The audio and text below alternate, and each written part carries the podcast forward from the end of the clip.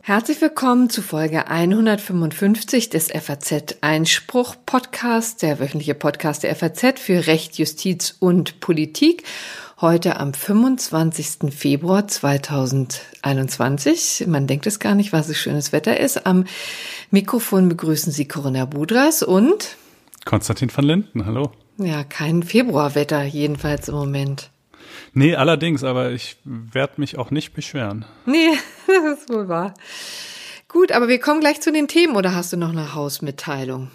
Ähm, nee, äh, wir können in der Tat gleich zu den Themen übergehen, äh, von denen es heute nicht so viele gibt, aber dafür äh, zumindest eins, das wir etwas ausführlicher behandeln. Und zwar gleich zu Anfang widmen wir uns dem Urteil im Verfahren gegen Abu Walla, dem sogenannten Statthalter des IS in Deutschland. Das war eines der ganz großen Terrorverfahren der letzten Jahre und hat jetzt gestern seinen Abschluss gefunden und dazu habe ich mir Alexander Haneke in die Sendung eingeladen, mit dem ich mich darüber und auch so generell über den Stand der Terrorismusbekämpfung im Jahre 2021 ähm, mal etwas eingehender unterhalte. Dann anschließend haben wir ein äh, vergleichsweise kurzes Corona-Update, ähm, insbesondere dadurch motiviert, dass es jetzt inzwischen erste Studienergebnisse gibt, die belegen, dass äh, Menschen, die mit dem BioNTech-Impfstoff geimpft sind, nicht nur selber die Krankheit nicht mehr kriegen können, sondern auch andere nicht mehr anstecken können, womit nun also die Frage, äh, wie das denn sei mit der Befreiung von Beschränkungen für Geimpfte aus dem aus dem Stadium des Theoretischen sozusagen ins Praktische übergehen könnte oder vielleicht müsste.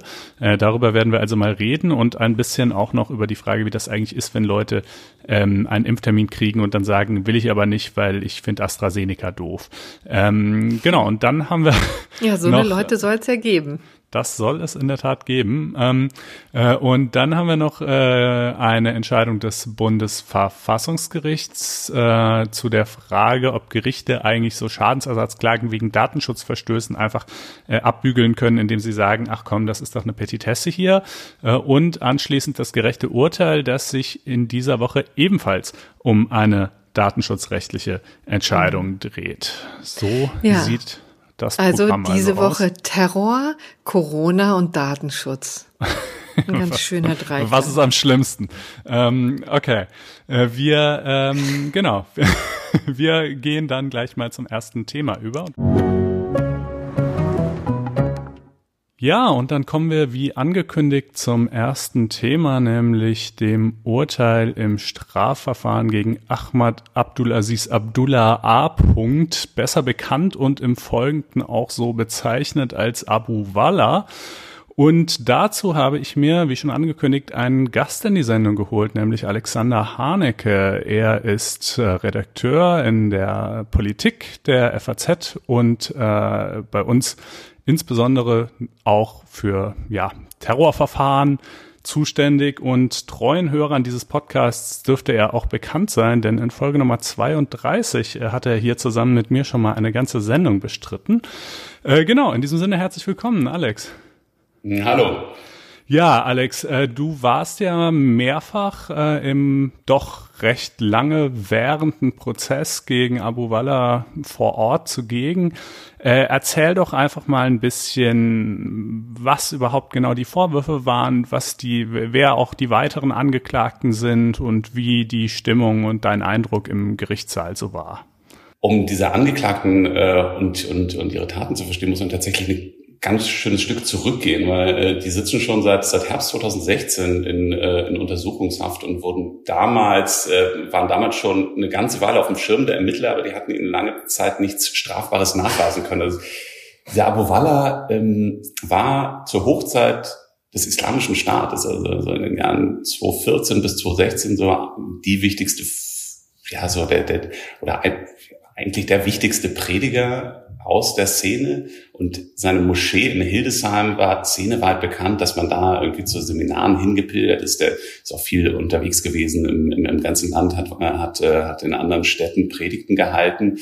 Ähm, und hatte damals schon so den Ruf, dass er der, den, der, der, der Zugang zum islamischen Staat ist. Ähm, die beiden anderen Hauptangeklagten waren ähm, auch Prediger, die in ihren kleinen Salafistenkreisen im Ruhrgebiet, also der eine in Dortmund in, seinem, in seiner Wohnzimmermoschee und der andere in Duisburg im Hinterzimmer äh, seines Reisebüros, da ähm, in kleinen Gruppen die, die jungen Dschihadisten empfangen haben und sie ähm, auf ja, ideologisch auf IS-Linie gebracht haben. Für die Ermittler war es lange extrem schwer, ähm, also die waren schon lange auf dem Schirm, aber es ist immer, immer, immer sehr schwer, den einzelne strafbare Handlungen nachzuweisen, weil die ähm, sehr konspirativ vorgegangen sind. Das war auch, glaube ich, so ein bisschen Teil des Lifestyles. Also für die Jungs natürlich irre aufregend, dass man immer sein Handy ausmachen musste oder, oder weglegen, wenn man da überhaupt reingegangen ist und äh, sich nur auf, auf, auf irgendwelchen Spaziergängen unterhalten hat. Und ähm, deshalb waren die zwar schon lange auf dem Schirm, aber ähm, insgesamt ist es ja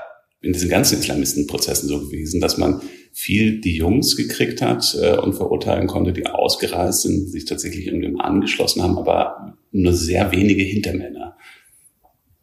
Und ähm, in dem Fall ist es, ist es dann gelungen, weil sie eben über, über einen V-Mann, den sie eingeschleust hatten, äh, da erste Informationen bekommen hatten und äh, dann aber vor allem äh, diese Informationen ähm, durch einen Rückkehrer, einen Kronzeugen bestätigt wurden. Und den hat sich, äh, also der war so ein bisschen der Angelpunkt des Verfahrens, was man auch daran sehen kann, dass äh, die mit den Aussagen des V-Manns äh, zwar dann schon ähm, Haft, äh, Durchsuchungsbeschlüsse damals gegen, gegen, gegen die Hauptangeklagten gekriegt hatten, aber noch, äh, noch das noch nicht für einen Haftbefehl gereicht hat. Und erst als dieser Kronzeuge äh, gegenüber der Bundesanwaltschaft ausgepackt haben, da äh, haben, äh, haben die beim BGH dann Haftbefehle bekommen und die in Untersuchungshaft gestellt.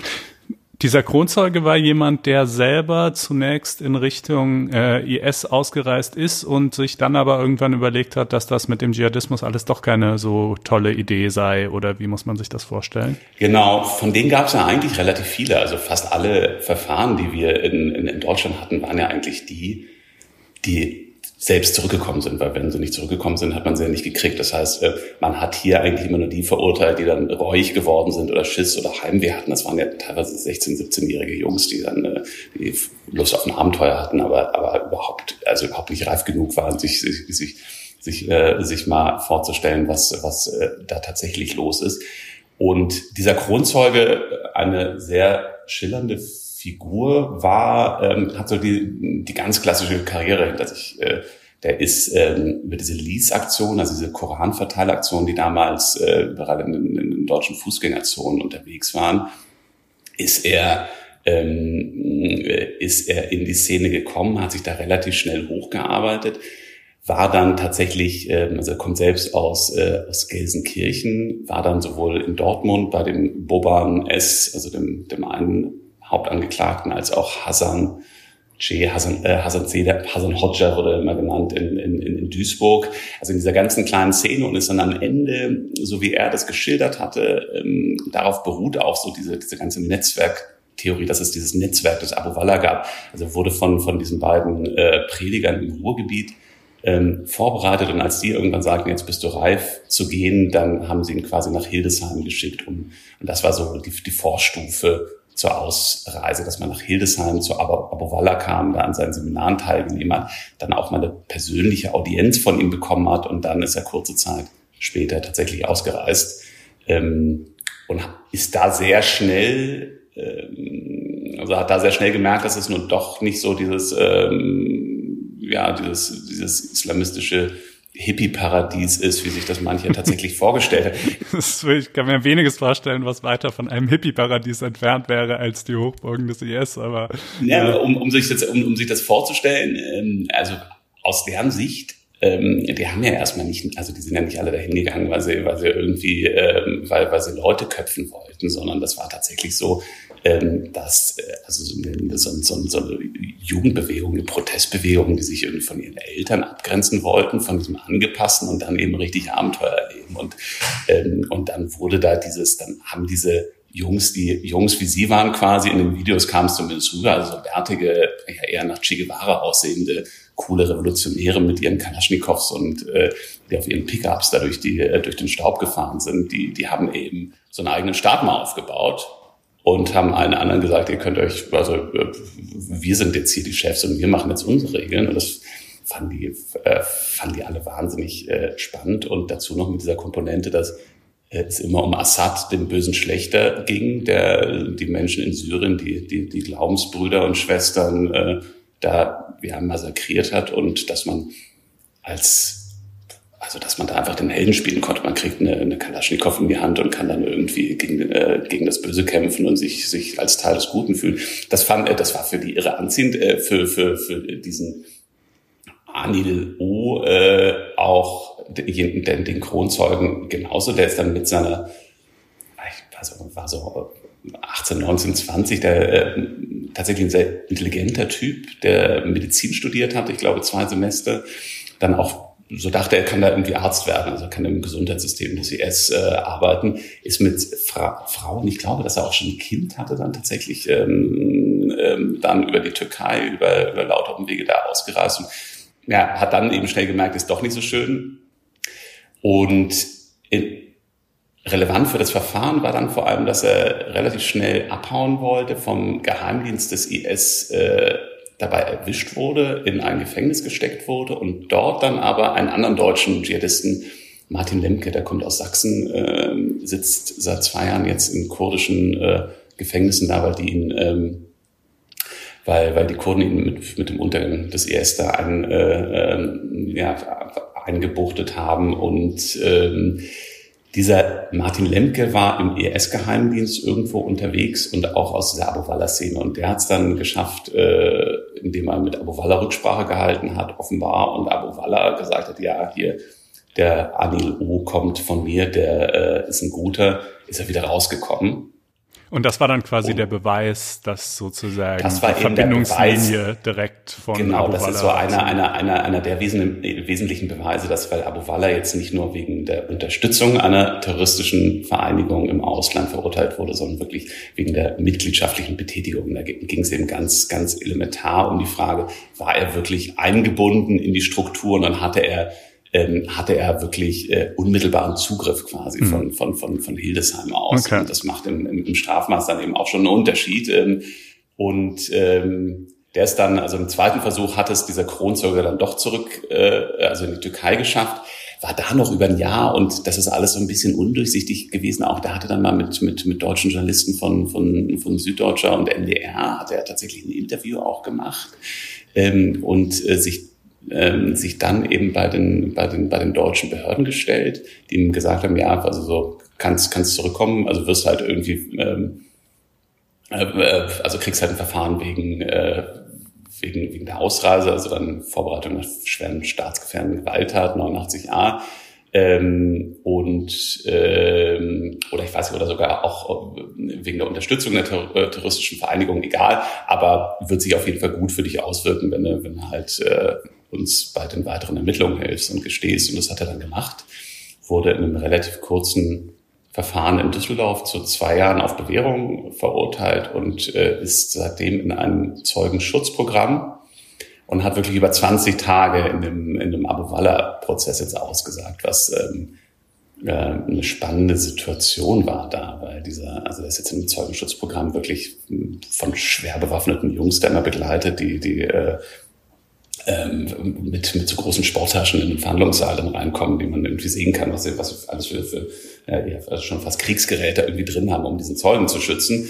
Und äh, der saß dann in diesem winzig kleinen, äh, engen Hochsicherheitssaal in Celle, ähm, ich würde sagen, eine Armlänge von Abu Walla, der neben ihm in diesem Glaskasten saß, in, in, entfernt und hat dann über 20 Tage äh, wirklich alles erzählt, was damals so, so, so in der Szene los war. Ähm, und das äh, in einer ja, also eben, wie ich schon gesagt habe, ein ziemlich schlauer Typ eigentlich. Also der hat das schon ziemlich geschliffen rübergebracht und die Verteidiger haben versucht, ihn auseinanderzunehmen, irgendwie jede, jede Ungereimtheit ähm, ähm, aufzudecken. Ähm, aber da war war, war er schon, schon wirklich scharfsinnig genug, ähm, in richtigen Momenten auch zuzugeben, wenn er was nicht mehr genau wusste. Das zeigt ja auch immer, dass man ähm, Also, dass die Aussage echt ist, dass sie glaubhaft ist, wenn man eben nicht, nicht versucht, irgendwie alles zu beantworten und zu konstruieren, sondern, sondern, sondern so eine Erinnerungslücken auch eingesteht und äh, in den wesentlichen Punkten aber, und das war das Entscheidende später, ähm, in den wesentlichen Punkten hat er, hat er tatsächlich das äh, bestätigt, was, was eben der V-Mann schon, schon aus der Szene berichtet hat. Mhm. Du sagst jetzt gerade, der alleine hat 20 Prozesstage lang berichtet. Insgesamt mhm. ging der Prozess nochmal wie viele äh, Verhandlungstage? Ähm, 245 ja, das äh, ist ja schon der Pressesprecher des, äh, des Oberlandesgerichts jetzt nochmal ausgerechnet. Das ist ja schon wirklich, schon, wirklich wahnsinnig lang. Also um das Ergebnis ja. mal kurz äh, vorwegzunehmen, Abu Walla wurde zu zehn, zehneinhalb Jahren verurteilt, dieser Boban S. Punkt zu acht Jahren, der Hassan C. Punkt zu 6,5, ein noch vierter Angeklagter Mahmoud O. Zu vier und ein fünfter Angeklagter, gegen den das Verfahren allerdings letztes Jahr bereits abgetrennt wurde, zu drei Jahren.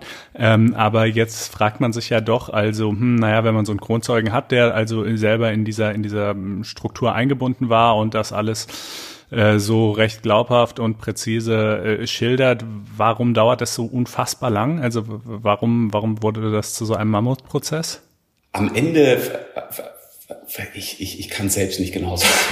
es ist, ähm, es, es ist immer, immer weiter ausgeartet und es ist, das hat, äh, hat äh, einer der Beteiligten mir dann auch mal so gesagt, es ist tatsächlich zwischendurch zu so, so einer Art Nebenuntersuchungsausschuss äh, im Fall Amri geworden. Also ähm, man kann es so erklären, dass dieser, also relativ am Anfang wurde dieser, also ich glaube im, im Ende September, Anfang Oktober 2017 hat dieser Prozess angefangen nach ein, zwei Monaten schon ist der Kronzeuge drangekommen. Das hat also 20 Prozesstage. Also wir haben zwei Tage die, die, die, die Woche verhandelt. Das hat auch über zehn Wochen dann schon hingezogen. Dazwischen war schon Weihnachten. Und dann war es so, dass die Strategie der Verteidiger eben die war, die Glaubwürdigkeit von, von diesem Kronzeugen in Frage zu stellen. Das war Nummer eins. Und der hatte natürlich schon eine, also schon eine wilde Geschichte. Irgendwie, das ist schon eine ziemliche Räuberpistole. Ähm, und die haben auf der anderen Seite eben ganz viele Details dann irgendwie benannt, die irgendwie ähm, wollten irgendwie immer zeigen, dass der, der ein notorischer Lügner ist. Also das, das Vorleben von dem wurde teilweise aufbereitet und er muss tatsächlich auch einen schwierigen Charakter haben. Ähm, auf der anderen Seite ähm, man ganz viele Aussagen von irgendwelchen anderen Dschihadisten, die, äh, die gesagt haben, ja, der war schon immer irgendwie ein wichtig Tour. Und es ging dann um die These, so wollte der eigentlich nur seine eigene Haut retten und möglichst gut äh, rumkommen. Also die Verteidiger haben das so ein bisschen so dargestellt. Der, der wusste halt genau, was, was die, was, was, was die Bundesanwaltschaft hören will, um Abu Wallah im Knast zu stecken und hat dann den, äh, das, das genauso à la carte irgendwie geliefert. Hm, das ist natürlich ähm, immer das Problem mit, mit Kronzeugen und V-Leuten, dass die in irgendeiner Form aus der Szene stammen und deshalb jetzt vielleicht auch nicht sozusagen die mustergültigen Vorzeigebürger in jedem genau, Punkt sind. Das, ja, das, ähm, das ist ja ein Grundproblem im Strafverfahren, dass man sich immer, also dass man sich in Milieus bewegt, in denen eben nicht nur die, die, die, die glaubwürdigsten Typen unterwegs sind und wenn man dann ähm, da irgendwas irgendeine Form von Wahrheit raus ermitteln will, dann, dann muss man mit diesen Typen schon klarkommen. Ähm, aber da ging es dann schon um, um ganz viele Details auch irgendwie. Dann war das Problem eben dieser V-Mann äh, Murat VP01. Äh, der ist vom LKA NRW in diese Szene eingeschleust worden, dann tatsächlich, also muss das irre gut gemacht haben, weil gehörte dann irgendwie, also wirklich so zum innersten Kreis, war überall dabei und war eben auch der erste, der, der Anis Amri, der in diesem Kreis äh, äh, eine ganze Weile lang rumhing, der gemerkt hat, wie gefährlich der ist und der das den Behörden gemeldet hat. Also der war der, der Erste, der gesagt hat, so passt auf diesen Tuniser da auf, der ist irgendwie ein ganz irrer Typ. Ähm, und ähm, hat Amri sogar nach Berlin damals gefahren, als er nach Berlin ging. Ähm, also die sind zusammen im Auto gefahren. Der Amri hatte auch bei dem Boban irgendwie eine ganze Weile, also die mussten wohl recht eng gewesen sein. Der hat bei dem, äh, bei dem so ungefähr auf der Couch, also in seiner Wohnzimmermoschee, ähm, über Wochen wohl übernachtet und, und war auch bei, bei Abu Walla in einem der Seminare und hat sich da mindestens eine halbe Stunde mit dem allein unterhalten. Jedenfalls da, dadurch kam diese Amri-Komponente rein über den, den, den V-Mann und in dem Amri-Untersuchungsausschuss ist ja auch sehr viel um den, äh, um, um, um den V-Mann-Mord und der hatte wiederum das Problem, dass er jetzt auch ja, das alles auch so, so einen Beigeschmack hatte bei ihm, weil man ihn nicht, nicht, nicht persönlich hören konnte. Der war gesperrt ähm, und äh, auf der anderen Seite hatte man ganz viele Aussagen aus der Szene von Typen, die halt gesagt haben, hey, dieser Murat, der war eigentlich der härteste von allen. Und äh, der hat immer gesagt, hey, komm, wir müssen mal was machen, wir müssen mal irgendwie richtig, richtig Ungläubige abschlachten, so ungefähr. Und äh, daraus hat dann die Verteidiger immer mehr diese Theorie auch gesponnen, dass der eigentlich eher so ein, so ein, so ein Agent Provocateur irgendwie oder zumindest völlig unkontrollierbar in der Szene war. Das führte jedenfalls dazu, dass ähm, das Umfeld, das, äh, das, das, das, das, das Vorleben dieses V-Manns auch in, in, in großer Tiefe durchleuchtet würde. Da dann x-mal die, äh, die Verbindungsbeamten von der Polizei, der, der, der Ermittlungsleiter und alle gehört wurden. Also ein Haufen äh, ja, Polizeibeamte sind da insgesamt auch gehört worden. Und dann ging es aber schon auch darum, da war der Senat sehr akribisch dabei, möglichst viele Zeugen aus der Szene zu hören. Ähm, und ähm, ähm, weil es bei Abu Walla eben schon jetzt gerade was, was, was so den, den Unrechtsgehalt, die Strafzumessung dann angeht, schon auch um die Frage ging, wie, also wie wichtig war der eigentlich in der, in, in der Szene und war er tatsächlich so der, der, der Stadthalter des IS und der, der direkte Draht ins, ins, ins, ins Kalifat, den man, den man hatte. Also wurden, wurden, wurden wahnsinnig viele andere Dschihadisten gehört. Und nicht nur die, also es ist, äh, einmal, ein Tag als Zeugin ist sogar die, äh, die niedersächsische Justizministerin Barbara Havlitzer als Zeugin vernommen worden weil die vor ihrem Amt als Justizministerin ähm, Vorsitzende einer Staatsschutzkammer oder der Staatsschutzkammer am OLG Düsseldorf war. Und da hatte sie ähm, einen dieser Dschihadisten, der, der auch vor allem von dem Hassan wohl radikalisiert wurde, hatte sie verurteilt. Der Typ selbst wollte nicht mehr aussagen, hat sich irgendwie darauf sein, sein äh, Verweigerungsrecht irgendwie berufen und dann wurde halt sie als, ja, als Vernehmungsperson befragt. Und äh, die Urteile, die jetzt gegen die diversen Angeklagten ergangen sind, die lauten ja, wenn ich es richtig sehe, wahlweise auf Mitgliedschaft und oder Unterstützung einer terroristischen Vereinigung, was ja zwei so ganz interessante Straftatbestände sind, weil sie, und das wurde ja auch in der Rechtswissenschaft durchaus teilweise kritisiert, obwohl diese Straftatbestände inzwischen durchaus zum, sage ich mal, festen Instrumentarium und Handwerkszeug der Behörden und Gerichte gehören, aber weil sie jedenfalls relativ weit von der konkreten Verletzung eines Rechtsguts entfernt sind. Denn die bloße Tatsache, dass man irgendwo Mitglied ist, die tut ja erstmal unmittelbar keinem weh. Ja, das Problem ist ja, dass indem man dann Mitglied wird, man dann in Zukunft mutmaßlich zumindest Beiträge dazu leistet, dass diese Vereinigung irgendwelche schlimmen Sachen macht. Aber dann könnte man ja doch denken, kann man diese Leute, wenn die doch also hier offensichtlich ähm, äh, darauf aus waren, Jugendliche zu indoktrinieren und aufzuhetzen und dazu zu motivieren, später im, im, im Namen des IS irgendwelche Straftaten zu begehen, könnte man die nicht wegen Anstiftung oder Beihilfe einfach zu diesen Straftaten zum Beispiel dran kriegen. Warum geht das nicht und warum muss man eben auf diese, ja, wie gesagt, pr praktisch erprobten, aber, aber nicht gänzlich unbestrittenen äh, Terrorismus-Tatbestände ähm, zurückgreifen? Ja, was, also konkrete also Anstiftungen ähm, zum Beispiel zu den konkreten Taten, die die da unten begangen haben. Also das Problem an der ganzen Sache ist ja, äh, die Tatorte sind ja in, in, in Syrien, in diesen Bürgerkriegsgebieten, wo äh, kein deutscher Ermittler hinkommt und nur auf ganz, ganz vage Geheimdienstinformationen, die man äh, aus irgendwelchen Quellen, die alle nicht, nicht, nicht, nicht in einem Gerichtsverfahren bewert, verwertbar sind, irgendwie rankommt.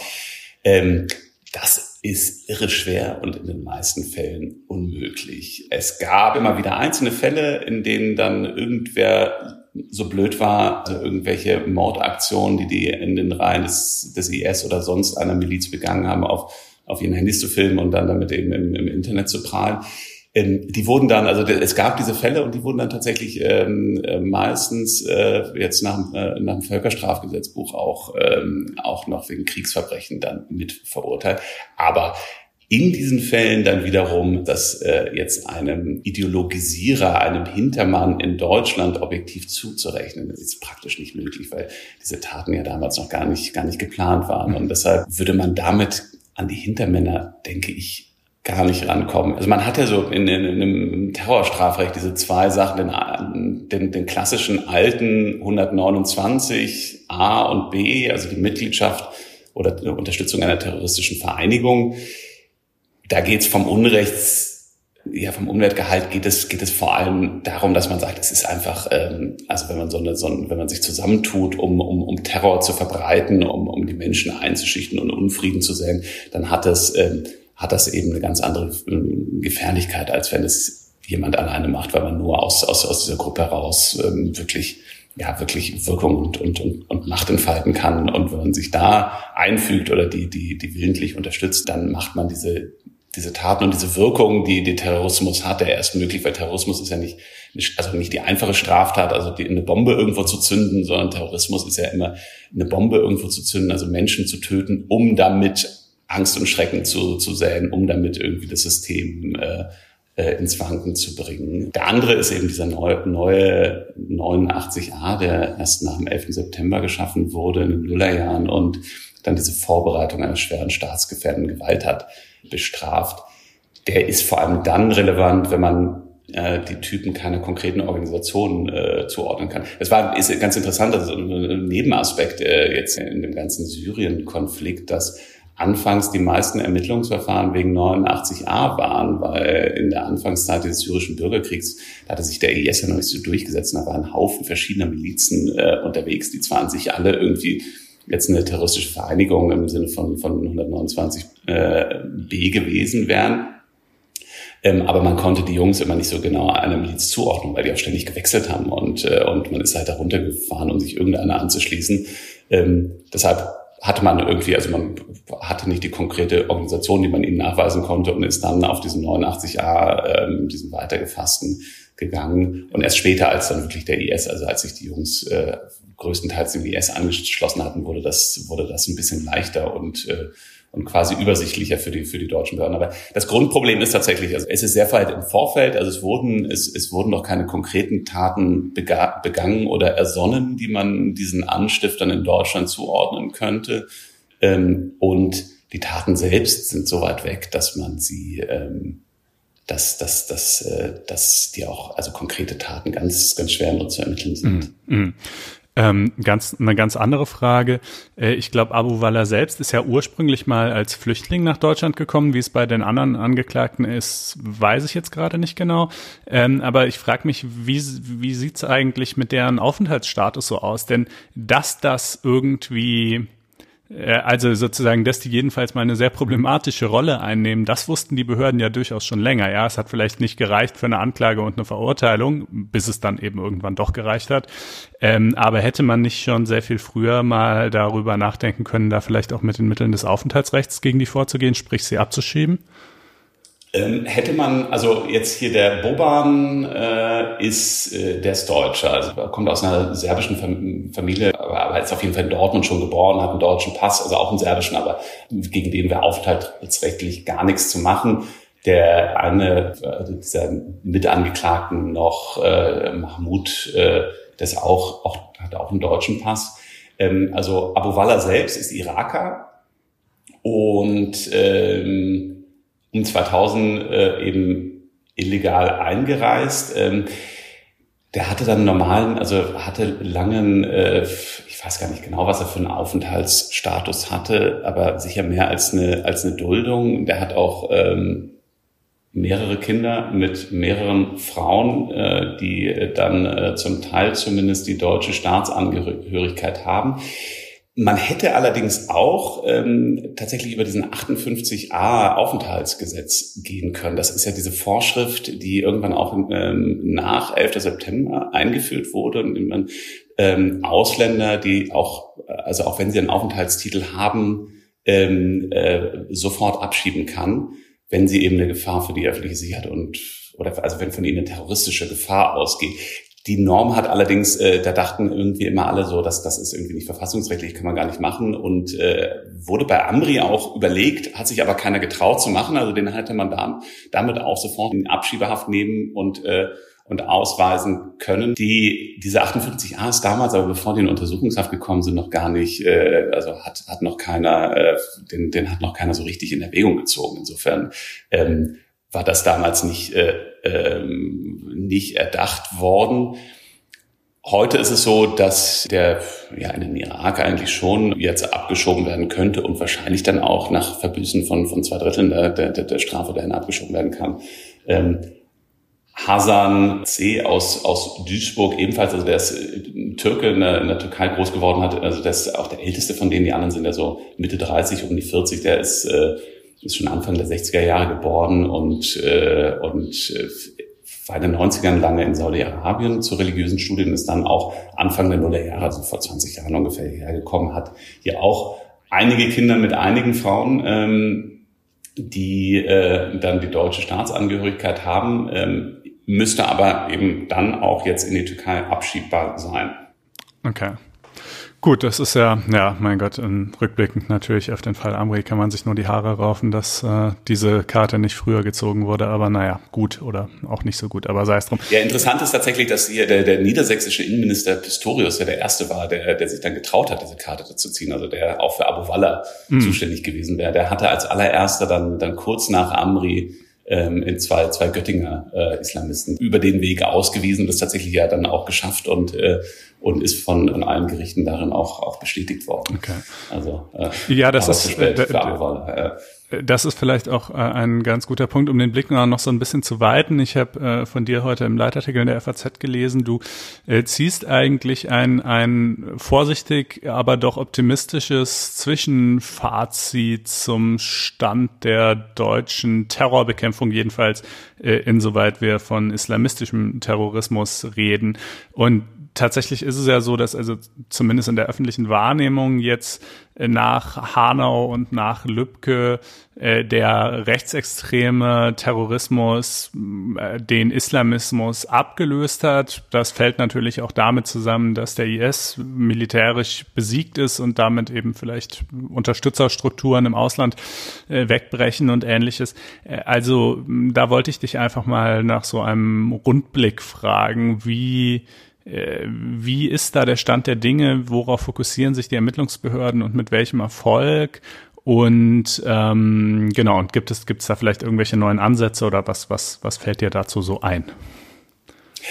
Ja, was, also wenn man, wenn man jetzt mit Ermittlern redet, was ähm, also für die ist es tatsächlich jetzt der, der Rechtsextremismus insofern ähm, ja, spannend ist vielleicht das falsche Wort, aber die, ähm, ja, die unmittelbare Bedrohung, weil, weil der irgendwie in den letzten Jahren äh, eine enorme Dynamik entfaltet hat. Und das, das war ja im Prinzip so ein bisschen, das lief, gibt's, gibt's schon immer irgendwie äh, recht, rechtsextremen Terror, aber lief immer so ein bisschen nebenher. Da gab's dann irgendwie die die paar Sachbearbeiter, die so ein bisschen die Szene betreut haben, so ungefähr. Und jetzt gerade, also das, das ähm, aus Sicht der Ermittler gerade so in, in, im Zuge von, von, von Chemnitz, von, von diesen Großdemonstrationen, wirklich die, die, ganze, die ganze Szene aus Deutschland zusammengekommen ist und so das Gefühl bekommen hat, da entsteht eine Dynamik und wir, wir, wir sind irgendwie wirklich die, die, die schweigende Mehrheit, die, die, die da was reißen kann. Das hat wohl ähm, irre viel bewegt und, und, und die Ermittler auch äh, jetzt sehr beunruhigt und dazu gebracht, jetzt sehr stark in die Richtung reinzugehen. Es ist allerdings so mit dem islamistischen Terrorismus, dass ähm, ich würde sagen, da ist die Dynamik ziemlich raus. Also gerade diese Dynamik, wenn man das vergleicht mit, äh, mit 2014, 2015, wo äh, die diesen enormen Propaganda-Hype hatten mit, mit diesen Bildern eben von den, von den Pickups, die im Sonnenuntergang äh, durch die durch die syrische Wüste fahren und, und da irgendwie alles erobern und und dass die die damals dachten, sie sind jetzt irgendwie sie sind jetzt am, am Drücker und auf der richtigen Seite der Geschichte. Diese Dynamik ist völlig vorbei. Die Szene ist äh, gerade weil Leute wie Abu Walla, weil die ganzen Führungsfiguren entweder hier entweder aus dem Verkehr gezogen wurden oder tatsächlich wie jetzt so ein Dennis Kuspert ähm, nach nach Syrien gegangen sind und da irgendwann äh, eben getötet wurden, dass, dass die, diese Szene ziemlich zersplittert ist, ziemlich, ziemlich führungslos und, und gerade in, in so einem Stadium, in dem man nicht weiß, was, was daraus wird. Das bedeutet allerdings nicht, dass sie nicht gefährlich ist. Ähm, und ähm, da haben die Sicherheitsbehörden natürlich noch weiterhin sehr, sehr wachsames Auge drauf, was sie auch allein daraus erklärt. Die haben ja in den letzten Jahren irre viel Know-how in die Richtung aufgebaut. Also die haben den Islamismus lange, lange sehr unterschätzt und dann plötzlich gesehen, oh, hier müssen wir was tun und, und haben in, äh, in, in kürzester Zeit enorm viele Islamwissenschaftler und Sozialarbeiter und alles Mögliche da reingeholt, um diese Szene wirklich begreifen zu können. Ähm, und, und bewachen zu können. Und dieses Know-how ist jetzt da und die werden das ist ja öffentlicher Dienst, also die werden jetzt nicht gleich wieder vor die Tür gestellt. Das heißt, da wird, äh, äh, da, die Szene wird weiter sehr, sehr engmaschig betreut und jeder Gefährder hat jetzt, glaube ich, seinen Schatten und, und, und ist da in, in seiner 24 Uhr Betreuung. Also das ist, ähm, das ist, ähm, das, das wird weiter betrachtet. Okay, Arne, das ist ja ein äh äh, tatsächlich im Wesentlichen erfreulicher Befund. Natürlich könnte man jetzt auch die Befürchtung haben, dass man sagt, na gut, okay, vielleicht sind diese Strukturen in weiten Teilen zusammengebrochen, aber äh, trotzdem oder gerade deshalb kann es dann natürlich irgendwelche Einzeltäter geben. Ja, also der, genug verwirrte Geister gibt's ja immer noch, aber äh, gleichwohl, also auch wenn man sich einfach. Das muss man auch, das muss man auch definitiv immer sagen, dass, äh, dass die Gefahr ist, ist, äh, sie ist vielleicht nicht mehr ganz so groß, aber sie ist immer noch da, weil, weil es gibt, es gibt diese kleinen Zellen und es gibt, es gibt die Typen und es gibt auch einen Haufen Ermittlungsverfahren immer noch. Aber was mich eben so ein bisschen, also was, was mich etwas entspannter stimmt, ist, dass man sieht, dass, dass die sehr, sehr eng betreut werden weiterhin und, und, und ja, so viele, so viele von diesen Fällen im, im Frühstadium schon aufgeklärt werden. Das ist, ähm, dass man die Gefahr vergleichsweise gut unter Kontrolle hat. Aber sie besteht und es kann jederzeit irgendwie einer sein Messer rausholen und damit auf die Straße gehen. Alles klar. Alex, das war sehr so. spannend. Ich danke dir. ich, ich danke. Bis zum nächsten Mal. Ja, mach's gut. Dann kommen wir jetzt zu unserem Corona-Update, äh, Folge 537 gefühlt. Ähm, denn es gab, wie du vorhin schon sagtest, ja neue Erkenntnisse, was jetzt die Impfwirkung angeht. Also inwieweit Geimpfte tatsächlich ähm, ja nicht nur selber immun sind, sondern auch tatsächlich das ähm, äh, Virus auch gar nicht mehr weitergeben können. Das war ja immer noch die große Unbekannte, auf die alle hingefiebert haben, vielleicht um die Diskussion noch mal Revue passieren zu lassen. Das war ja schon im Dezember, als quasi der ganze Impfmarathon losging, ja schon immer ein Thema. Was macht man eigentlich mit denjenigen, die geimpft sind? Ähm, können die ja ihre Grundrechte wiederbekommen, ähm, auch schneller womöglich als alle anderen? Und da hieß es ja immer, na, da müssen wir erstmal warten, wie die, was die Forschung sagt, was die Wissenschaft sagt über die Weitergabe. Also, und das ist ja auch durchaus logisch, dass wenn man das Virus äh, noch weitergeben kann, ja immerhin noch eine eine Gefahr darstellt für andere. Und dann ist es ja auch durchaus nachvollziehbar, äh, dass man da die Grundrechte einschränken muss, ja, selbst wenn äh, man sichergestellt hat, dass man selber nicht schwer erkrankt. Nun gab es aber auch im Zuge der, des israelischen Impferfolges ja neueste Erkenntnisse. Genau, das ist äh, natürlich wie so viele Forschungserkenntnisse, die jetzt äh, eben im Zusammenhang mit Corona an die Öffentlichkeit äh, kommen, noch äh, im Preprint-Stadium. Also sprich, es hat noch nicht den gesamten wissenschaftlichen Peer-Review, Begutachtungs- und so weiter Prozess durchlaufen. Ähm, das wird allerdings sich dann irgendwann in absehbarer Zukunft auch ändern. Und ähm, jedenfalls sehen diese, diese ähm, Untersuchungsergebnisse, die sich jetzt zunächst mal nur auf den BioNTech-Impfstoff beziehen, sehr vielversprechend aus, dahingehend, dass man, dass die Menschen, die damit geimpft sind, äh, also eben tatsächlich andere nicht anstecken können. Und für die übrigen Impfstoffe wird es in absehbarer Zukunft natürlich auch solche Untersuchungen geben und vielleicht hoffentlich werden die zu ähnlichen Ergebnissen gelangen. Und ähm, ja, damit äh, wird jetzt natürlich die Frage, die ich ja im Dezember schon mal mit Herrn Professor Papier hier umrissen habe, äh, eben akut oder zumindest sollte man meinen, dass sie akut wird, ja, denn äh, denn die die der wesentliche Grund, der der, der gegen eine Ungleichbehandlung sprach, ist dann ja jetzt zumindest mit Blick auf BioNTech quasi weggefallen. Ähm, und jetzt ist jetzt ähm, muss man eben mal darüber nachdenken, ob es trotzdem noch irgendwelche anderen Gründe geben könnte. Denn wenn ich es recht verstehe, die Bundeskanzlerin zumindest ist ja keine große äh, Freundin äh, der Idee irgendeiner Form von Ungleichbehandlung und, und auch die politischen Parteien, so eigentlich nahezu alle, äh, zeigen sich nicht besonders offen für diese Idee, mhm. oder? Sind sehr zurückhaltend. Genau, also politisch tut sich da ganz erstaunlich wenig, ähm, gemessen daran, dass es verfassungsrechtlich ja so einen gewissen Konsens zu geben scheint, dass man da was tun muss, dass es also Lockerungen geben muss für Geimpfte. Ich glaube, das äh, kann man das eigentlich so sagen, dass das durch die Bank weg Konsens ist in der verfassungsrechtlichen Diskussion? Mm, ja, also durch die Bank weg äh, würde ich auch nicht sagen, vor allen Dingen, weil es dann ja auch auf die Frage ankommt, äh, welche Lockerungen. Ne? Also mhm. muss, muss quasi alles wegfallen oder nur manches.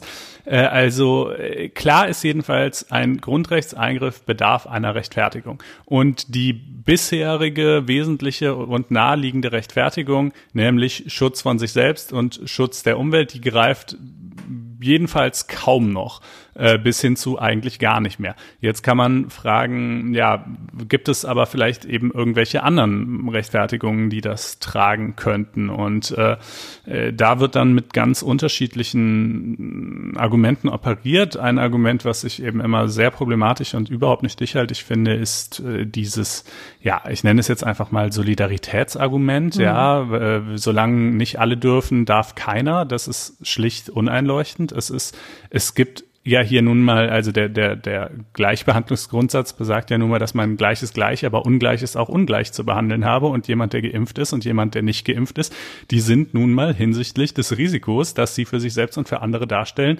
ungleich. Und somit ist es auch gerechtfertigt und geradezu geboten, würde ich sagen, sie ungleich zu behandeln. Mhm. Ähm, äh, und es ist, ich finde, es ist auch keine Frage von Solidarität, dass man sinnlos leidet, äh, vor, zumal es den Ungeimpften ja auch gar keine Vorteile bringt. Also denen geht es ja nicht besser, nur weil andere Leute ebenfalls zu Hause sitzen mhm. müssen. Da mag es Grenzbereiche geben, zugegebenermaßen vielleicht im Wirtschaftsleben irgendwelche Fälle, wo der eine Betrieb schon öffnen kann und der andere noch nicht, kann sein, aber im ganz Wesentlichen äh, würde ich doch denken, dass es eigentlich eben keine Nachteile äh, für die Ungeimpften bedeutet, abgesehen vielleicht von so affektiven Nachteilen, die aber, äh, würde ich sagen, nicht ins Gewicht fallen. Ja, aber der Solidaritätsgedanke ist tatsächlich der, der politisch am meisten verfängt. Ne? Also das hört man immer wieder auch quer durch die äh, Parteien. Äh, ich habe gestern mit der FDP auch nochmal Gespräch äh, gesprochen. Von der SPD hört man es auch immer wieder. Die Kanzlerin sagt es ja auch. Wir haben ja heute ein großes Interview äh, mit Kanzlerin Angela Merkel bei uns im Blatt ähm, in der FAZ. Und da ist ja auch dieser Solidaritätsgedanke wird immer wieder ähm, ja quasi wie so ein Schild vor einem hergetragen. Und äh, letztendlich ist das ja auch nur eine Vermutung. Also da, das würde ich auch so sehen, ne, dass ich weiß gar nicht.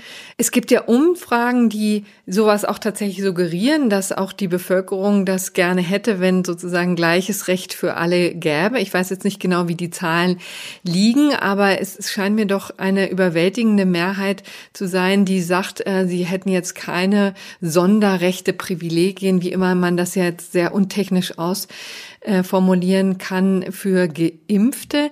Ähm, allerdings frage ich mich auch, wie weit das inzwischen auch durch die aktuelle Diskussion getrieben ist. Ne? Denn also um sich mal, man kann ja verschiedene Vergleichsgruppen bilden. Ne? Man kann natürlich einerseits jetzt das an Berufsgruppen festmachen. Ja, also sollten dann Lehrer, wenn sie jetzt auch vorgezogen sind in der Impfpriorisierung, weil sie ja gezwungen sind, in Anführungsstrichen, sich jetzt einer gewissen Gefahr auszusetzen durch die Schüler, die dann jetzt wieder in die Schulklassen kommen, sollen die umgekehrt die Möglichkeit haben, ins Restaurant zu gehen oder wie auch immer.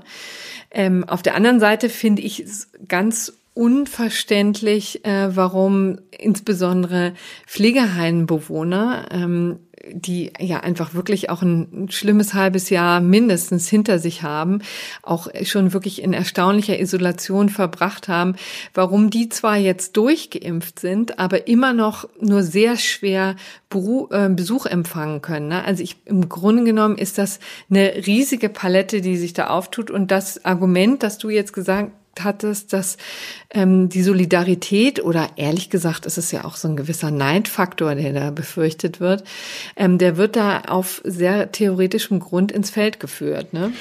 Ja, und ich muss auch wirklich sagen, dass das so mit der erste Punkt ist, wo ich die Linie der Regierung und eben leider ja noch nicht mal nur der Regierung, sondern obendrein auch noch der Opposition äh, wirklich erschreckend finde. Ja, also es gab ja nun in den letzten Monaten äh, Kommentare noch und nöcher von diversen Journalisten und öffentlichen Figuren, die immer davon geredet haben, ja, die Regierung entzieht uns unsere Freiheiten und das ist hier alles irgendwie, äh, was weiß ich, ein, ein ein, ein Hygienestaat und eine Bürokratie und was weiß ich. Und ich habe immer, also ich habe das nie nachvollziehen können. Ich habe immer gedacht, natürlich ist das alles hier irgendwie unerfreulich, aber es gibt eben nun mal auch einfach gute sachliche Gründe dafür und äh, äh, Kritik im Detail an einzelnen Maßnahmen kann man ja gerne üben, haben wir hier auch getan, aber ich habe nie ähm, das Gefühl gehabt, dass sozusagen dass der grundsätzliche Vorrang äh, äh, äh, der Grundrechte und, und das Prinzip, dass die Grundrechte eben nur ausnahmsweise und bei Vorliegen von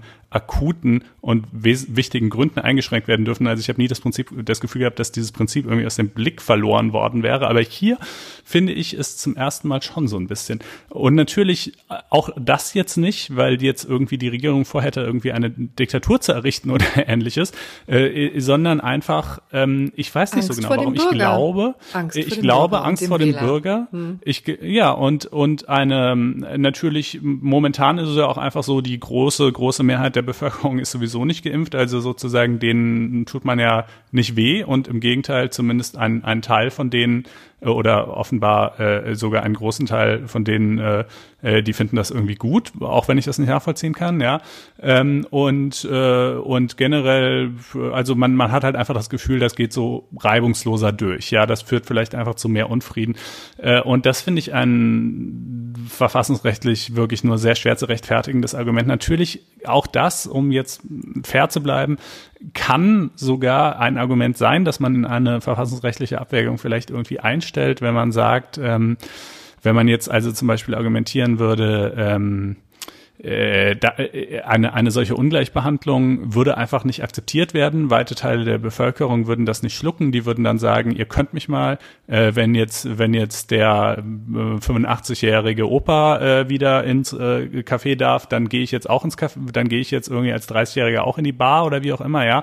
Also so, ne, wenn man unterstellt, dass es einen solchen Effekt tatsächlich gäbe, so idiotisch der wäre, äh, dann ähm, könnte man natürlich äh, sagen, okay, dann gibt's halt irgendwie eben, wenn auch sehr über Bande gespielt, äh, äh, doch einen, einen Sachgrund, äh, der es rechtfertigt, diese, diese Einschränkungen mhm. aufrechtzuerhalten. Aber damit werden natürlich die Geimpften, äh, wird denen sozusagen die Last des irrationalen Verhaltens und des ja übrigens auch nur vermuteten irrationalen Verhaltens, wir wissen ja überhaupt nicht, ob das so wäre, ähm, äh, äh, der Restbevölkerung auferlegt. Also ich finde das sehr schwierig und vor allen Dingen, man könnte es ja auch mal aus, oder auch solche Argumente wie, ja, es könnten ja die Impfausweise gefälscht werden. Ja, I guess, aber ehrlich gesagt, wollen wir jetzt auf völlig Theorie, auf Basis völlig theoretischer Spekulationen äh, Grundrechtseinschränkungen aufrechterhalten. Also man könnte es ja auch mal ausprobieren und gucken und wenn es wirklich zu massiven Missbrauch kommt,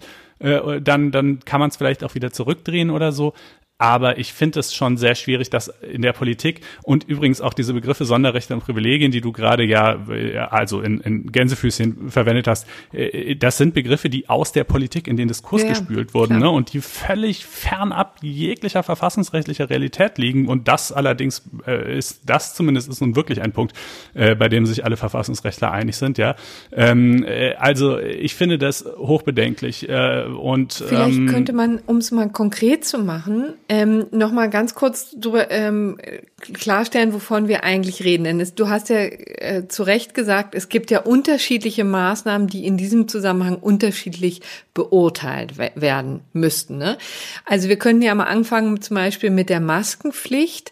Ähm, da ist es eigentlich ganz klar, dass Geimpfte die eigentlich nicht mehr nötig haben. Und zwar eben aus beiden Gründen. Ne? Also sowohl, weil sie niemanden mehr anstecken, als auch, weil sie nicht angesteckt werden können.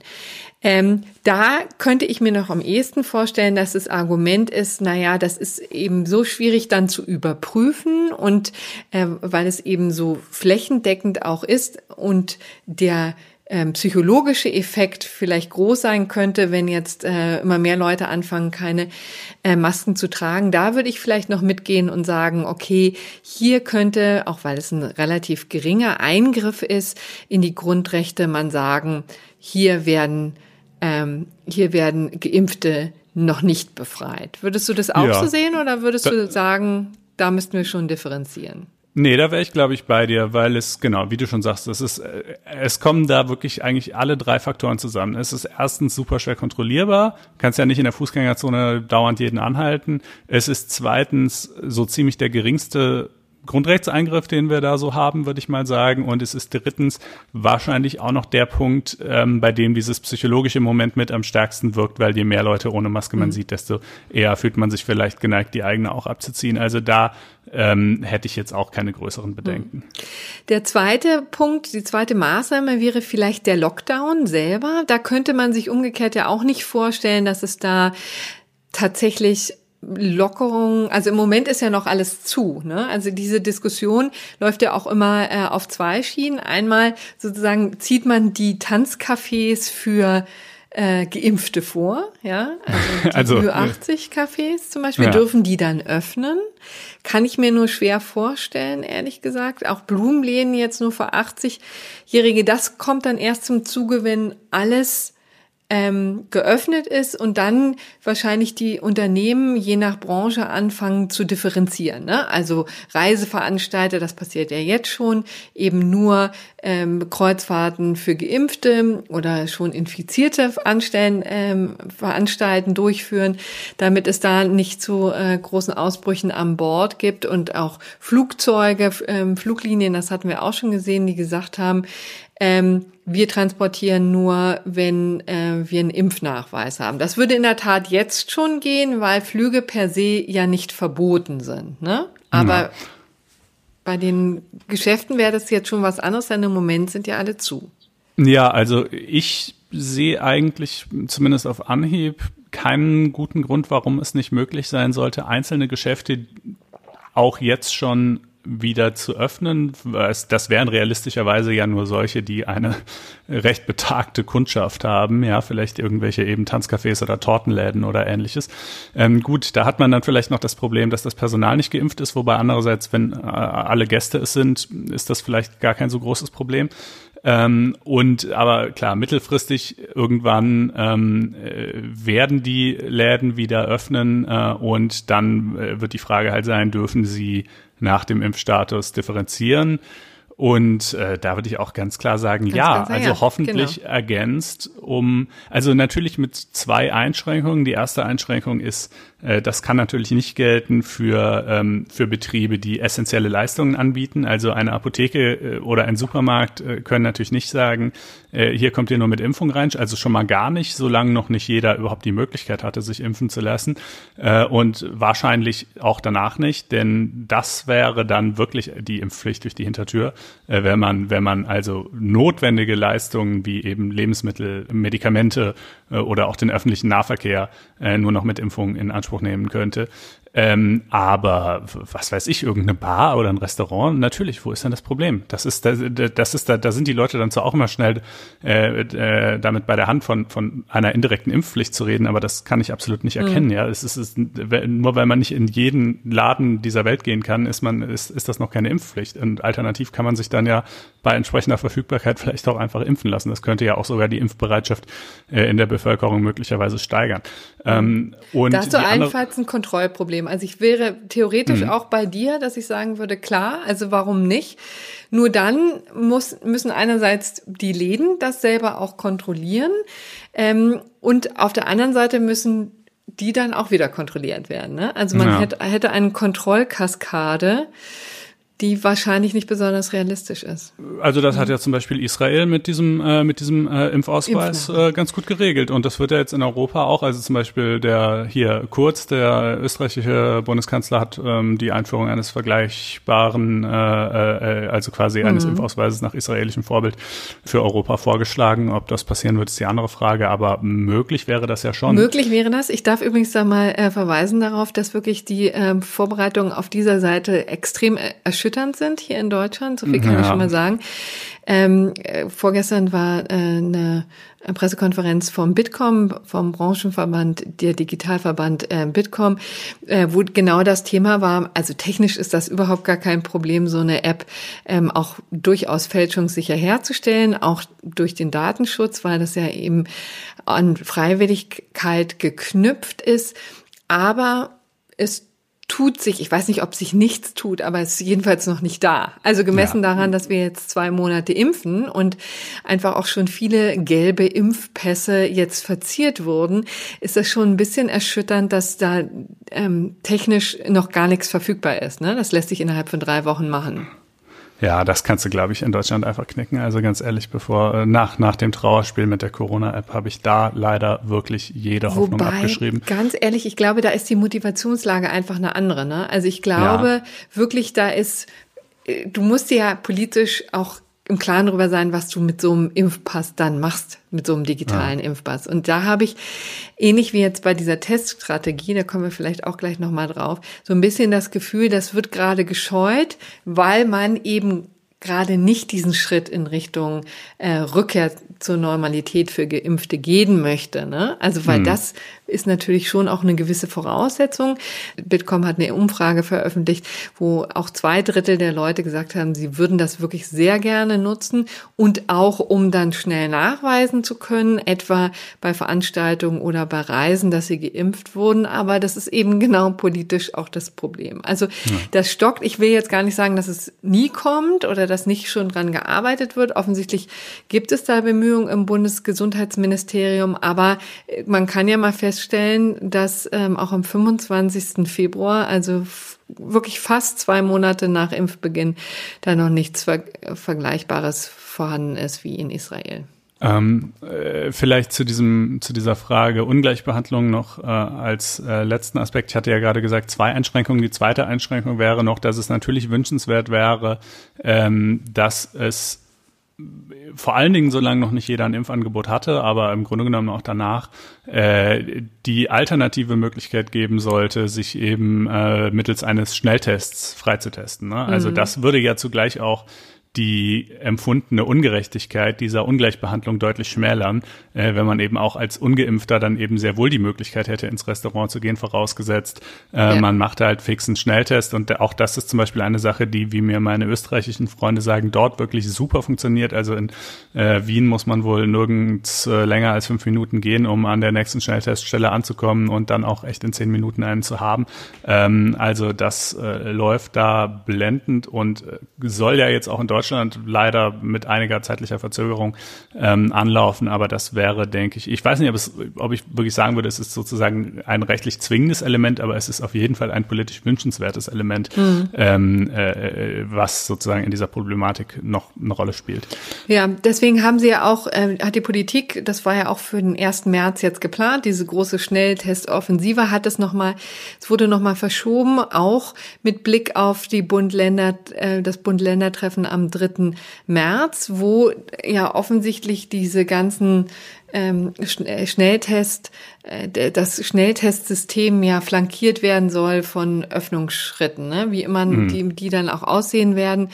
Aber ähm, da, das wird natürlich sozusagen im Gleichschritt dann hoffentlich passieren. Aber man muss sagen, äh, übrigens das letzte, äh, die letzte Kategorie, die wir jetzt noch nicht durch besprochen mhm. haben in Sachen ja, Vorfahrt für Geimpfte, um das vielleicht mal ein bisschen so auszudrücken, sind natürlich die Kontaktbeschränkungen. Ne? Und die kannst du ja relativ problemlos sehr schnell für alle Geimpfte aufheben. Ne? Also warum sollten sich Geimpfte nicht zu fünft oder zu zehnt oder auch ja. von mir aus zu zwanzig treffen, ja, wenn sie das wollen. Ähm, ja, absolut. Also das kannst du, da hast du auch diese ganzen negativen Aspekte, die wir davon, ähm, die wir eben besprochen haben, ja nicht unbedingt zu befürchten. Also vielleicht, wenn sie dann draußen schön im Garten sitzen oder im Park, äh, dann äh, könnte es da natürlich Neideffekte wieder mal geben. Aber auch hier ja natürlich im Moment ist ja vor allen Dingen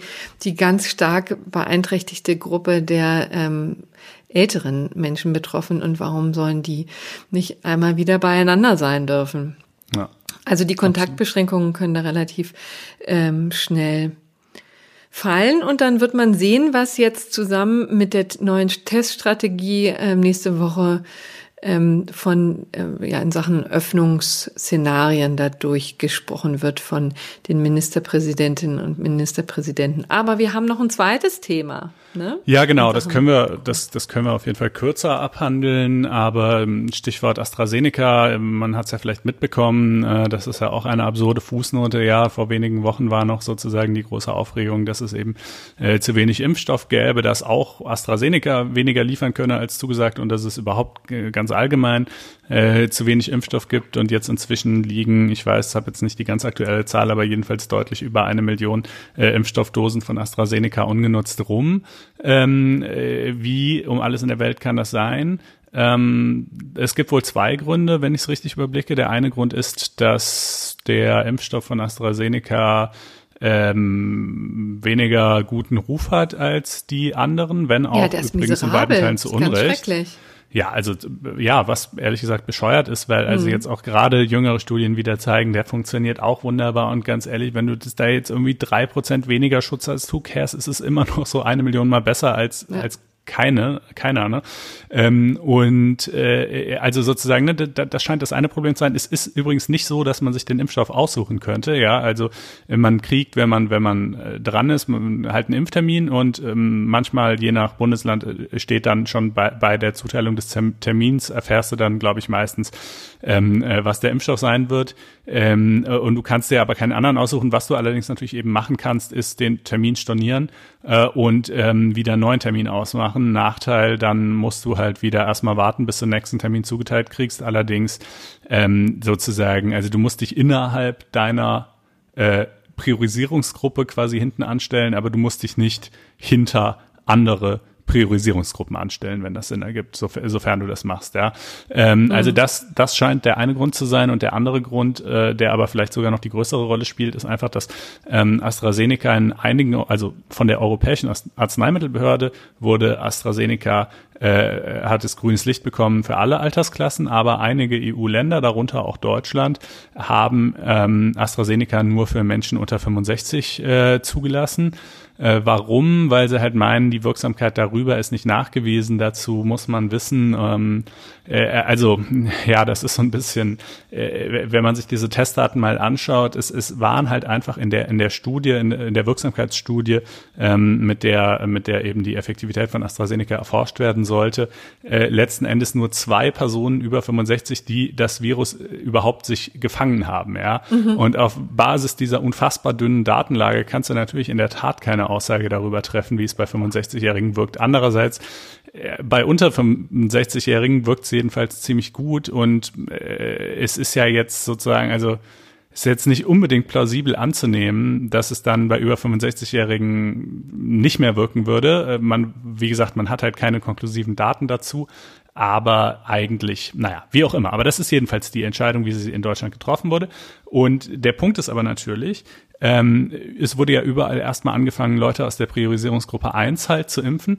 Ähm, da sind aber nicht so viele Leute unter 65 drin, weil vor allen Dingen sind da natürlich die sehr alten Leute drin und dann eben noch ein paar Sonderfälle, das sind aber nicht so viele, ja. Und also mit anderen Worten, irgendwann äh, äh, gab es einfach in der Gruppe 1 nur noch Leute über 65 und man hat halt offenbar vielerorts nicht schnell genug geschaltet und angefangen, Leute aus den Gruppen 2 oder 3 einzuladen und denen halt AstraZeneca anzubieten, ja. Ähm, äh, das geschieht jetzt inzwischen, aber das ist wohl auch ein Teil des Grundes, warum ähm, da viele Dosen äh, längere Zeit äh, ungenutzt äh, geblieben sind.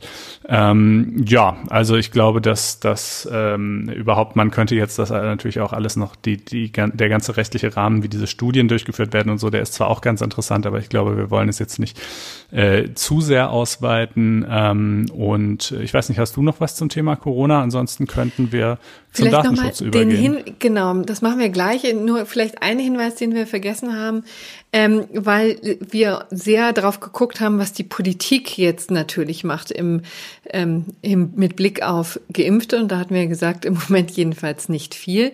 Könnte sein, dass die Gerichte da was anders ähm, sehen. Ne? Ja. Wenn ein, äh, ein Geimpfter sich jetzt gegen die Maskenpflicht wehrt oder eben auch durch diese Kontakt, äh, gegen diese Kontaktbeschränkungen, dann könnte es vor Gericht durchaus äh, den einen oder anderen Erfolg geben mit dem äh, Ergebnis, dass wir dann wieder unterschiedliche Regelungen haben oder Regelungssachverhalte, ne, muss man sagen. Also äh, ja, also ich würde ehrlich gesagt hoffen, dass dass da diverse Leute klagen und auch Erfolg haben und dass das dann natürlich, also die erste Gerichtsentscheidung wird jetzt kein Umdenken in der Politik bewirken. Aber wenn das zu einem Massenphänomen wird, dann wird es wahrscheinlich irgendwann schon so sein. Und ähm, das ist halt vielleicht einfach der, das Druckmittel, das man hier äh, benutzen muss. Ähm, aber gut, das werden wir sehen und sicherlich äh, wird das auch uns irgendwie in den nächsten Folgen dann nochmal beschäftigen.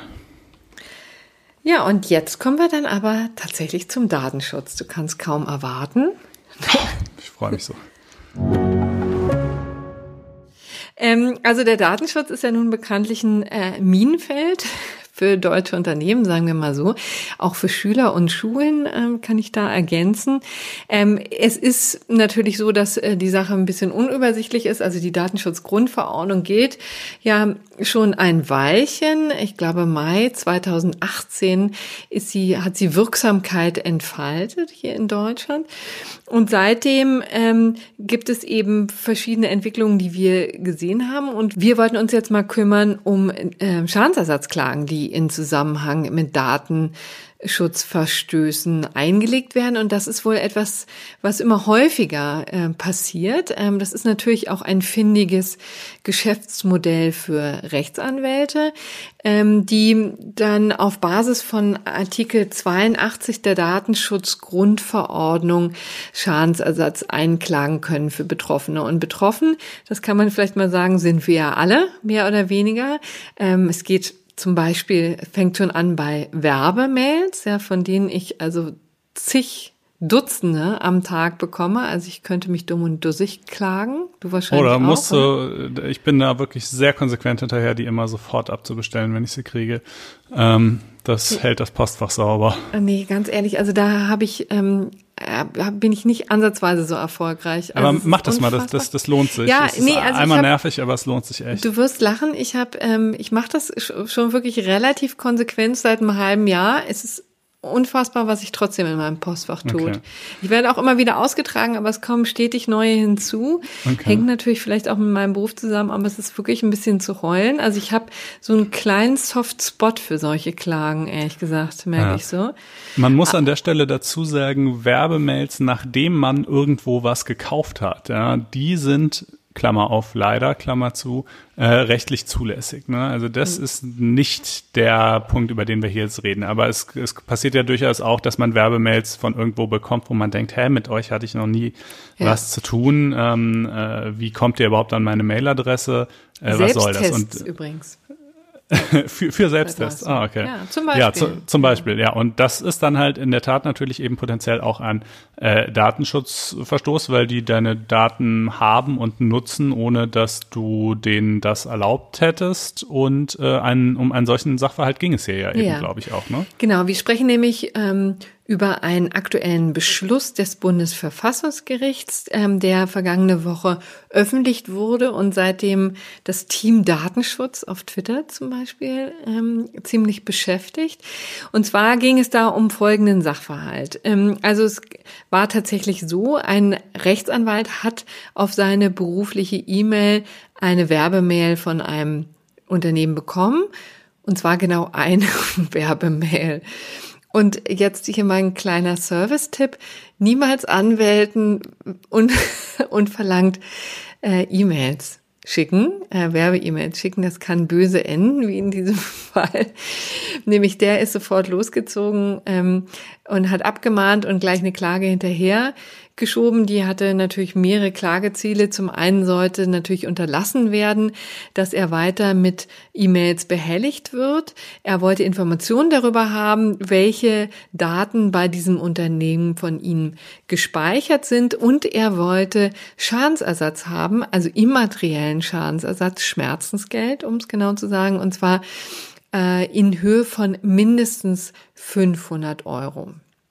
So, und dazu muss man wissen, das sind eben Klagen, die jetzt immer häufiger bei deutschen Gerichten einlaufen. Ähm, und die, die Gerichte, glaube ich, so ein bisschen in Bedrängnis bringen, ne? weil es natürlich riesige, ähm, also immer mehr werden und ähnlich wie bei den Dieselverfahren, die sind vielleicht nicht ganz so komplex, das muss man auch sagen, der Sachverhalt ist ja recht übersichtlich, aber die machen natürlich Arbeit. Und ähm, viele Gerichte haben sich bis jetzt äh, immer dann darauf zurückgezogen, das abzuweisen auf Basis einer Bagatelle. Ne? Gesagt, also hier ist der Schaden so geringfügig, ähm, da, äh, da lehnen wir mal die Klage ab. Das war bisher die Argumentation, die ist aber den Gerichten in Zukunft versperrt. Und zwar Warum? Weil das Bundesverfassungsgericht tätig geworden ist. Also dieser Anwalt ist am Amtsgericht Goslar abgeblitzt mit seiner Klage. Und der ist dann den nächsten Schritt gegangen und hat Verfassungsbeschwerde zu, ähm, nach Karlsruhe eingelegt, also zum Bundesverfassungsgericht. Und zwar, weil ihm der ähm, rechtliches Gehör verweigert wurde. Er argumentierte nämlich, naja, das hätte das Amtsgericht Goslar gar nicht selber entscheiden dürfen. Das darf nur der Europäische Gerichtshof entscheiden, ob es so etwas wie Bagatellen in diesem Zusammenhang, Zusammenhang eigentlich gibt. Und mit dieses Argument hat verfangen, jedenfalls hat das Bundesverfassungsgericht ähnlich argumentiert und gesagt, ja, hier besteht eine Vorlagepflicht, äh, wenn eben das Gericht wie im Amtsgericht Goslar quasi letztinstanzlich tätig ist. Also da war eben der Streitwert so gering, dass das auf Amtsgerichtsebene äh, bleibt, also es geht eben nicht weiter, man kann das nicht weiter angreifen und dann hätte das Amtsgericht Goslar vorlegen müssen, also den europäischen Richtern vorlegen müssen. Dann kann man sagen, das ist jetzt so eine Zwischenentscheidung, ja, wer weiß, wie irgendwann die Luxemburger Richter entscheiden werden, aber hm. ja, was, aber was denkst eigentlich du denn? wissen wir es alle. Ja, also man ahnt, was da kommt. Ähm, das natürlich, ah, das heißt, so natürlich ist es nicht. Ne? Also ich finde ja, ähm, da ist schon ein bisschen was dran, dass man jetzt nicht wegen jeden Bagatellen die Gerichte behelligen sollte. Aber man könnte umgekehrt ja eben auch argumentieren, naja, das ist ja genau das, was ähm, der Gesetzgeber wollte ähm, als er die Datenschutzgrundverordnung schuf. Denn das ist ja auch ein recht wirksames Vehikel, um Unternehmen zu disziplinieren. Und wir haben ja hier im Datenschutz zwei Möglichkeiten, nämlich einerseits die Datenschutzgrund, äh, Datenschutzbehörden, ähm, die da Bußgelder verhängen können. kommen wir auch gleich noch dazu. Im gerechten Urteil ist das so ein Fall. Und auf der anderen Seite gibt es dann eben auch diesen Marktbereinigungsprozess durch die ähm, durch die Schadensersatzklagen. Ne? Also dass das schon Konsequenzen hat für die einzelnen Unternehmen und die sich vielleicht überlegen, äh, wie sie das in nächster Zeit machen können. Also so auf diesem Wege kommt man eben durchaus auch zu dem könnte man durchaus zu dem Ergebnis kommen, dass es hier vom Gesetzgeber gewünscht ist, dass auch Bagatellen ja Schadensersatz nach sich ziehen müssen. Wird man sehen, was der Europäische Gerichtshof äh, macht. Aber ich kann sagen, dass ähm, äh, unter Datenschutzrechtsexperten das so ein bisschen als ja, Startschuss in eine neue Ära gefeiert oder ähm, auch äh, befürchtet wird, nämlich ähm, dass das jetzt quasi das äh, Startsignal war mit so auch geringfügigen äh, Klagen loszulegen. Und da gibt es ja schon einige Akteure im Markt, die sich darauf spezialisiert haben. Kleinfee ist zum Beispiel so ein Legal-Tech.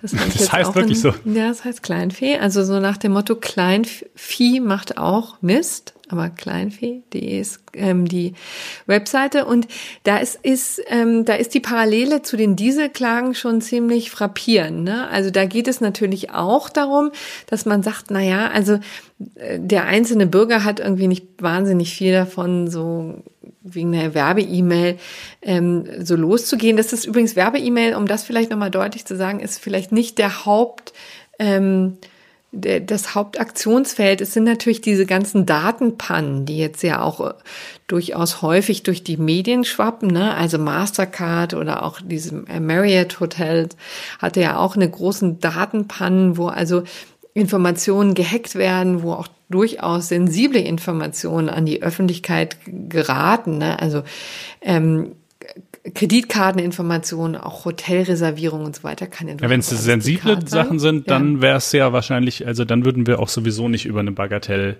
Grenze reden. Ja, also so eine, so eine Werbemail ist, äh, ist sicherlich ein Fall, wo man sagen kann, na ja, das ist zwar nervig, aber andererseits vielleicht auch irgendwie echt eine Bagatelle eben. Ähm, wenn jetzt natürlich deine, deine privaten Fotos von deinem File-Hoster bei einer Datenpanne irgendwie öffentlich werden, dann, dann ist die Sache, glaube ich, klar. Aber auch bei Datenpannen gibt es ja so eine und solche. Ne? Also da muss man hm. sich ja auch immer genau angucken, was ist jetzt eigentlich überhaupt an die Öffentlichkeit geraten.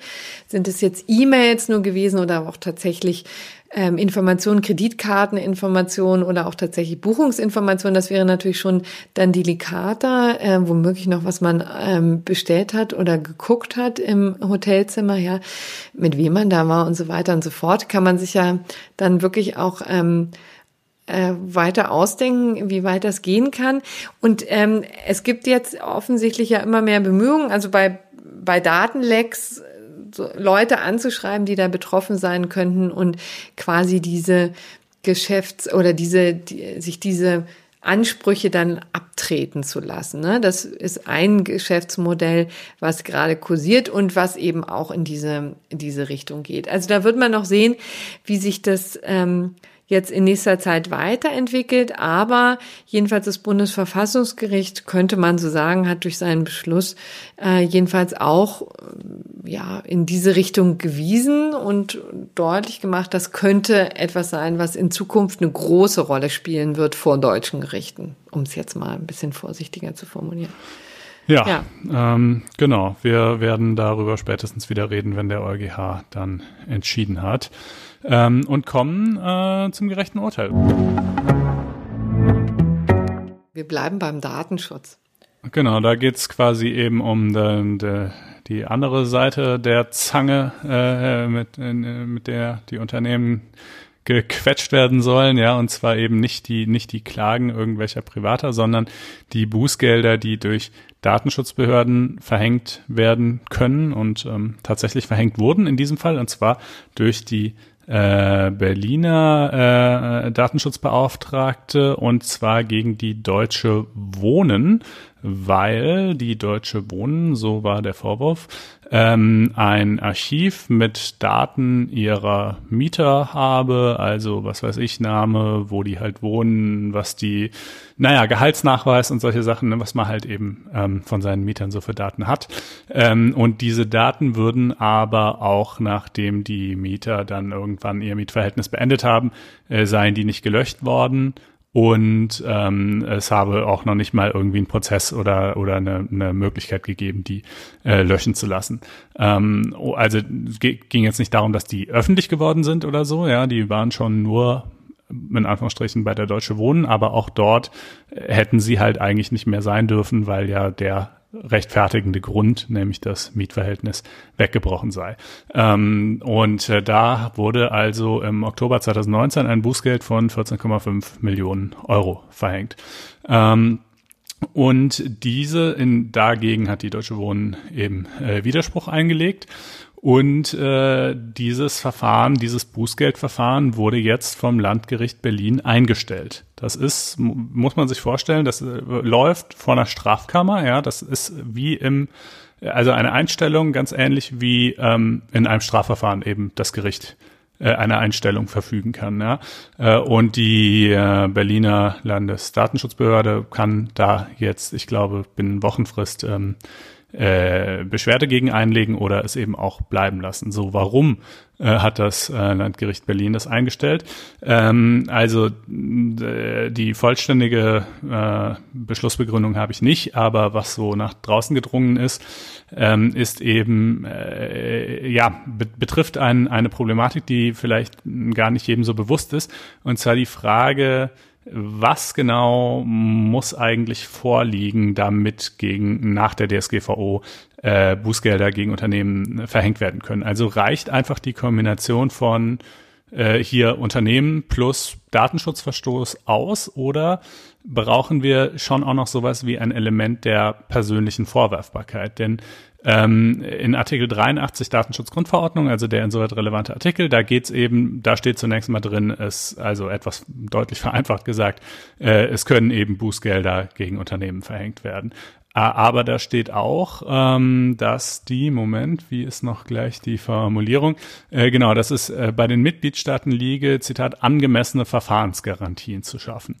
Und ähm, in Deutschland, so argumentiert eben die eine Seite, äh, gibt es eine solche angemessene Verfahrensgarantie in Paragraph 41 Bundesdatenschutzgesetz, der wiederum äh, auf die Vorschriften des Ordnungswidrigkeitengesetzes verweist. Und im Ordnungswidrigkeitengesetz heißt es, ja, man kann schon Bußgelder gegen Unternehmen verhängen, aber das Unternehmen selbst ist ja sozusagen, ist ja nur letztlich nur eine rechtliche Fiktion. Ja, das Unternehmen macht ja nichts, sondern es müssen ja, muss ja irgendwelche Leute geben, die was gemacht haben in dem Unternehmen. Ja, und deshalb ist es notwendig, dass wir dem, dass man dem Vorstand des Unternehmens nachweisen kann, dass er ähm, eine Straftat oder eine Ordnungswidrigkeit oder was auch immer eben in dem konkreten Fall der Vorwurf eigentlich ist, begangen hat, die dem Unternehmen zugerechnet werden kann. Und wenn das, wenn wir das nachweisen können, dann können wir auch eine, eine, äh, ein Bußgeld gegen das Unternehmen verhängen. Ähm, und jetzt ist eben umstritten, und das war die große Frage, was jetzt quasi gilt. Also ob sozusagen, ob man einfach nur, ob die DSGVO quasi vorgeht und es, man einfach sagt, nö, äh, dass da irgendwie ein Datenschutzverstoß in dem Unternehmen passiert ist, das reicht, Punkt. Oder ob eben ähm, in, diesen, in dieser deutschen Regelung des Ordnungswidrigkeitengesetzes genauso eine angemessene Verfahrensgarantie liegt, ähm, die der Artikel 83 ja sogar vorsieht oder den Mitgliedstaaten überlässt ähm, und äh, eben dieser Nachweis geführt werden muss, äh, dass der Vorstand, der ja übrigens Klammer auf, vielleicht auch sogar geführt werden könnte, Klammer zu. Ne? Das ist ja ähm, äh, äh denn äh, und äh, jetzt äh, diese Frage war zum ersten Mal beantwortet worden ähm, vom Landgericht Bonn letztes Jahr äh, in dem Bußgeldverfahren gegen das Telefonunternehmen 1 und 1. Und das Landgericht Bonn hat damals tatsächlich gesagt, äh, nee, wir brauchen dieses Element der persönlichen Vorhaftbarkeit gegenüber dem Vorstand und dieser Zurechnung des Vorstandshandelns zum Unternehmen nicht. Ähm, im Ergebnis war das Urteil des Landgerichts Bonn für 1 und 1 zwar trotzdem ein großer Erfolg, weil nämlich die Bußgeldsumme von 9,6 Millionen auf 900.000 Euro äh, extrem gekürzt wurde, aber äh, in dieser sozusagen dogmatischen Frage ähm, war es halt quasi schlecht. Und äh, das Landgericht Berlin sieht das nun also augenscheinlich anders, ja.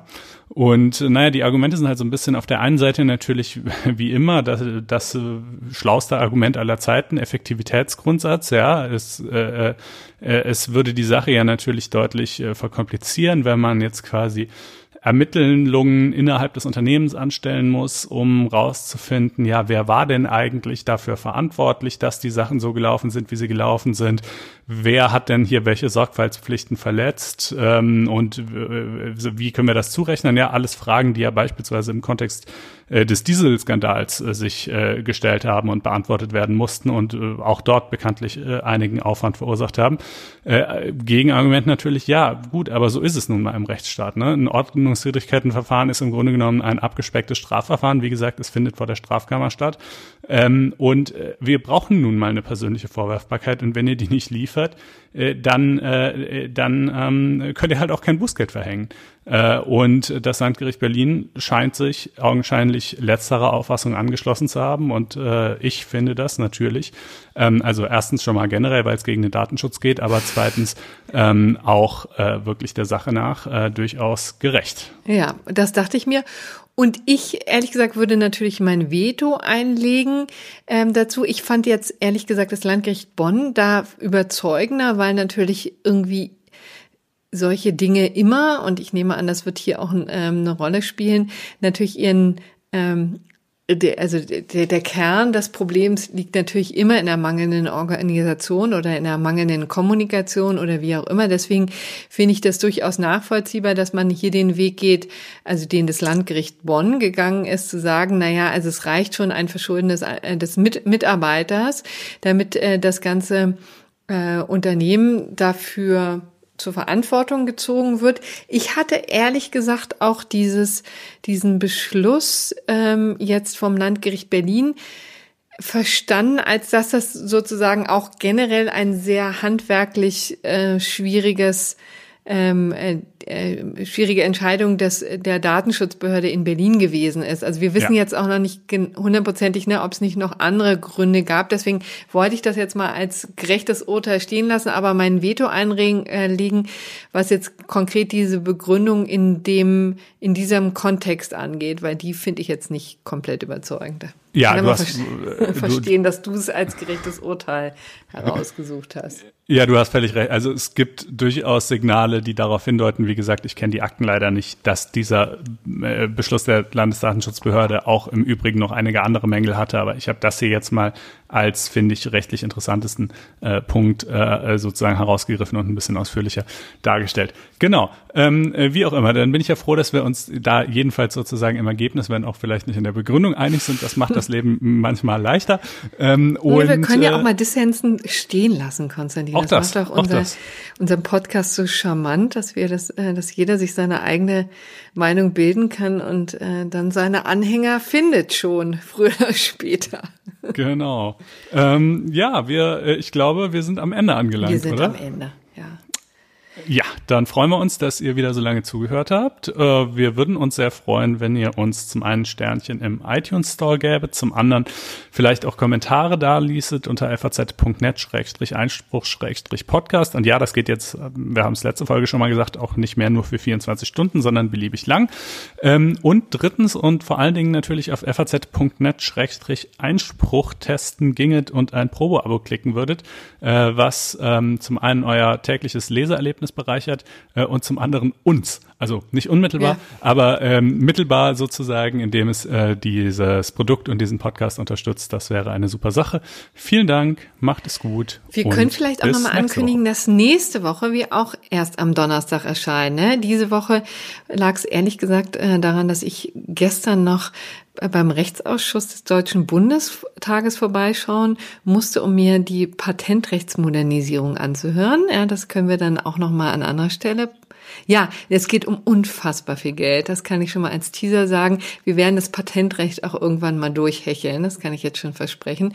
Aber noch nicht in absehbarer Zeit. Wir müssen erst mal gucken, was dabei rumkommt, denn die, die sind, äh, also da geht's hoch her, kann ich sagen. Ne? Also da geht okay. es um Milliarden. So, das muss ich gestern machen, deswegen heute erst der Podcast. Nächste Woche ähm, nehmen wir Rücksicht auf die Ministerpräsidentinnen und die Ministerpräsidenten und unsere Bundeskanzlerin, die sich am Mittwoch treffen.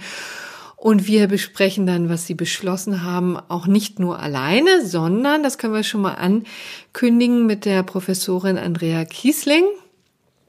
Richtig, genau. Die ja auch Sachverständige war ähm, für, den, für die Grünen im Bundestag und äh, das, da freuen wir uns schon drauf. Das ist für nächste Woche angedacht. Ja, kleiner Teaser. Wir hoffen, ihr schaltet wieder ein und ja. äh, macht's gut und bleibt gesund. Wir wünschen Bis dahin. eine schöne Restwoche. Tschüss. Ciao.